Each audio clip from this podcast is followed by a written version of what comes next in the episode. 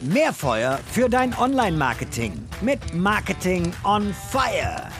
Das war eine ganze Menge, was du uns jetzt mitgegeben hast. Also ihr seid schon länger bei YouTube. Du bist jetzt so seit Juni da quasi mit an Bord und im Lead. Und ihr macht verschiedene strategische Geschichten bei YouTube. Also zum einen wirklich Educational Content, um, sagen wir mal, zu äh, Themen rund um euer Produkt, die aber gar nicht produktspezifisch sind, Education zu machen. Wie es auch im, im Podcast macht, wie es auch im Blog macht, um da halt eben einfach, ja, das ganze Thema Marketing mit abzudecken. Und ihr macht produktspezifischen Content, der natürlich natürlich dann die Perspektive auch hat, darüber Sign-up zu generieren, um wirklich auch Kunden zu gewinnen. Was ich spannend finde und wichtig finde, dass ihr euch bei den Inhalten nicht unbedingt dann nur daran orientiert, so wie machen wir die Videos eigentlich an dem, was andere auch machen, sondern wirklich sehr stark B2C-Fokus auch haben. Also was machen gute Content Creator? Wie bauen die das Storytelling auf? Wie, wie sind die Thumbnails etc. Daran sich zu bedienen, sagen wir, kreativ zu imitieren, sich inspirieren lassen von dem, was in der breiten Masse funktioniert und das dann für B2B zu adaptieren. Ziel war ein Video pro Woche. Ihr habt mittlerweile dermaßen viel Content, weil ihr eh schon Videos produziert, dass ihr das auch übererfüllen könnt und ähm, nutzt als Kreatoren dann halt eben auch die Leute, die sehr nah am Produkt sind und die eh schon auch Content produzieren und habt dadurch einfach einen wahnsinnig großen Zugriff auch auf Menschen, die das machen können. Das wird bei den meisten anderen Unternehmen nicht so der Fall sein, aber pickt euch Leute raus, die spannende Sachen zu erzählen haben. Das war auch noch erwähnt, die Leute, die im Produkt tief drin sind, die haben Geschichten zu erzählen, die andere Leute interessieren, die auch mit dem Produkt arbeiten. Also spannt diese Leute dafür mit ein und ermöglicht denen, das Ganze gut zu machen. Also das heißt, gibt ihnen Hilfestellungen, wie sie die Inhalte aufbauen, zeigt ihnen, wie sie die Videos besser machen, versorgt sie mit dem richtigen Equipment. Sogar fand ich ein schönes Bild also mit, mit, mit dem Zoom-Call, wo durch die Wohnung gegangen wird und gucken, wo sie es aufnehmen können. Weil ich hatte auch überlegt, warum macht ihr eigentlich nicht ein Studio? Es ist für die Leute viel leichter, wenn sie das mal eben zu Hause machen können. Also macht es den Leuten leicht, Videocontent zu machen und helft ihnen dann das Ganze in gut zu machen. Dadurch bringt ihr dann halt eben auch deutlich mehr Fahrt in den Videokanal rein. Kennzahlen Zahlen, an denen du dich orientierst, an denen du auch gemessen wirst. Es sind nicht die Subscriber, obwohl du diese auf beeindruckende Weise gesteigert hast, sondern es ist tatsächlich businessrelevante Kennzahlen, nämlich wie viele Leute gehen dann auch in Richtung Produkt, Produktdemo, melden sich halt eben dann da an. Und was du sonst auch noch gesagt hast, wenn ich es richtig auf dem Schirm habe, das Thema Watchtime, also, also wie lange bleiben die auch in den Videos dabei, weil es halt auch ein wichtiger Ranking-Faktor auch dahingehend ist, um dann einfach auch zu,